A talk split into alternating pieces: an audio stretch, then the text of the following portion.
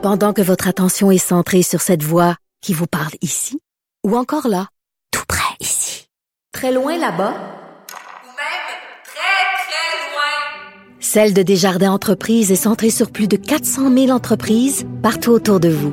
Depuis plus de 120 ans, nos équipes dédiées accompagnent les entrepreneurs d'ici à chaque étape pour qu'ils puissent rester centrés sur ce qui compte, la croissance de leur entreprise.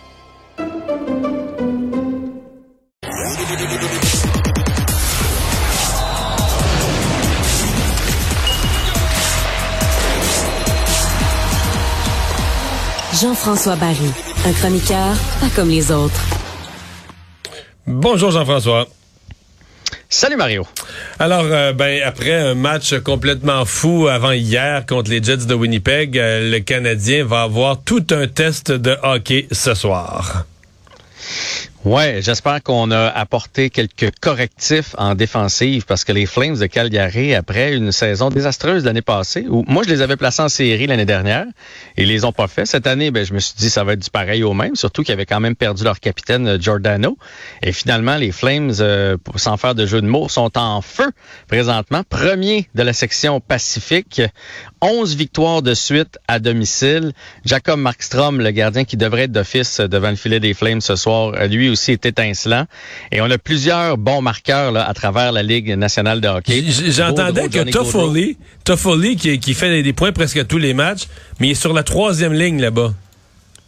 Non, non, là-bas, on a une attaque équilibrée, puis effectivement, il est sur la troisième ligne. Mais tu sais, quand ça vient de partout... Non, non, mais je comprends, mais c'est parce que tu comprends que quand t'as Toffoli sur la troisième ligne avec Lucic, je pense que t'as une meilleure équipe que le Canadien, là. Mais je pense qu'à l'occasion, il joue sur la deuxième ligne aussi, et surtout, il a de l'avantage numérique. on le sait dans la Ligue nationale, plusieurs buts quand tu as une bonne équipe se marquent sur l'avantage numérique. Hey, pour te dire, là, ils ont 182 buts de marquer et seulement 125 d'accorder. Là. Fait que ça, ça score, puis ça donne pas grand-chose de l'autre côté. Puis tu sais, on a eu la discussion de couple de fois, toi puis moi ensemble, que ça fait longtemps qu'on n'a pas eu un joueur du Canadien qui s'est placé dans les meilleurs compteurs de la Ligue nationale de hockey. Eux autres, Johnny Hockey est sixième. Ben, euh, Ketchuk est dixième. Et il y a Mathias Lindholm aussi qui fait très bien. Puis là, tu ajoutes à ça Toffoli, puis Monahan. Puis euh, bref, il y a une attaque vraiment diversifiée du côté des Flames. C'est une lourde tâche pour le Canadien de Montréal. Donc, tu nous prédis une victoire du Canadien là, si on écoute tout ce que tu euh, viens de nous résumer. moi, je prédis une défaite du Canadien. Puis honnêtement, je trouve ça intéressant. Euh, dans le sens que là, bon, Martin Saint-Louis est arrivé, il a mis des choses en place, puis là, là, c'était, il était fin, il était beau, euh, tout le monde l'aimait, puis dans l'équipe tout allait bien, puis c'est parfait. Mais c'est dans la défaite qu'on veut voir ceux qui vont se lever. Tu sais, c'est dans la, défaite qu'on a vu Jeff Petrie quel visage il avait. Puis il faut pas que ce soit euh, euh, un, tapis rouge là jusqu'à la fin de l'année. Ça prend de l'adversité. Tu sais, Montembeau, comment il va se relever? Ça va nous en dire long pour savoir qu'est-ce qu'on fait l'an prochain avec lui. Puis les jeunes, un Laurent Dauphin, un Petzetta qu'on dans l'alignement ce soir, un Caulfield, est-ce qu'il est-ce qu'il va être capable de retrouver le, fond du filet sur, la, route, contre une équipe C'est ça, contre une bonne équipe et un bon gardien. C'est ça. Fait que moi, de l'adversité pour Hughes et Gorton présentement qui sont en train de décider euh, qui on garde, avec qui on poursuit l'aventure, etc. Je trouve ça fort intéressant, bien honnêtement. Et ça me dérange pas que le Canadien, euh, dans, mettons que le Canadien en gagne aucune sur les quatre dans le voyage, ça me passe dix pieds par-dessus la tête parce que présentement, on cherche des réponses. On peut espérer qu'au moins ce soir, le Canadien réussisse à ce qu'on ait un match? Ce serait déjà... Ah, ben ça, je pense que oui. Oui? Ben, on en a eu un, mine de rien, contre les Jets. Oui, une remontée de quatre buts. Jusqu'au début.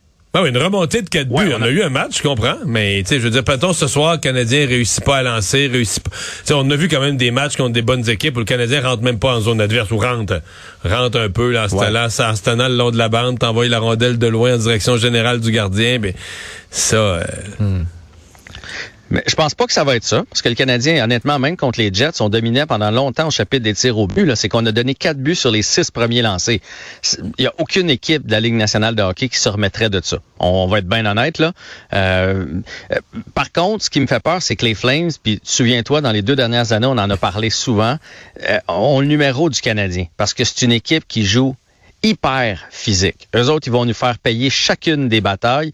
Et comme on le disait tantôt, ils ont trois lignes euh, qui sont capables de patiner. Mais si on enlève Johnny Gaudreau, là, qui est vraiment euh, tout petit, là, c'est un, un 5 et 10, 160 livres, là, les autres, là, en plus d'être bons, sont gros. Ils vont mettre l'échec avant, puis la, la recette contre le Canadien de Montréal, c'est pas difficile. Tu mets ça derrière nos défenseurs, puis tu les frappes, puis tu les frappes, puis clac, puis Wyman, là, tu, tu vas hmm. mettre de la pression derrière le filet. Puis là, tu vas avoir, tu vas avoir des rondelles en masse, c'est ça. Ouais. C'est en plein ça. Pendant ce temps-là, Jean-François Philippe Dano, euh, ben, ça va bien? Ça va bien ces affaires? Ça fait mal à voir? Oui, ça va bien, mais je veux, Juste avant, je veux juste dire que c'est euh, Andrew Hammond devant le filet ce soir. Hein? Euh, soit dit en passant, là, on donne pas un autre départ à Montembeau. Euh, donc, Hammond qui a toute une fiche de deux victoires, 1,72 depuis son arrivée avec le Canadien et 939 de pourcentage d'efficacité. C'est pas rien. Euh, oui, euh, Philippe Dano, je pense qu'on va vraiment s'en mordre les doigts pendant longtemps. A marqué son 16e but hier. Il serait, il serait premier chez le Canadien?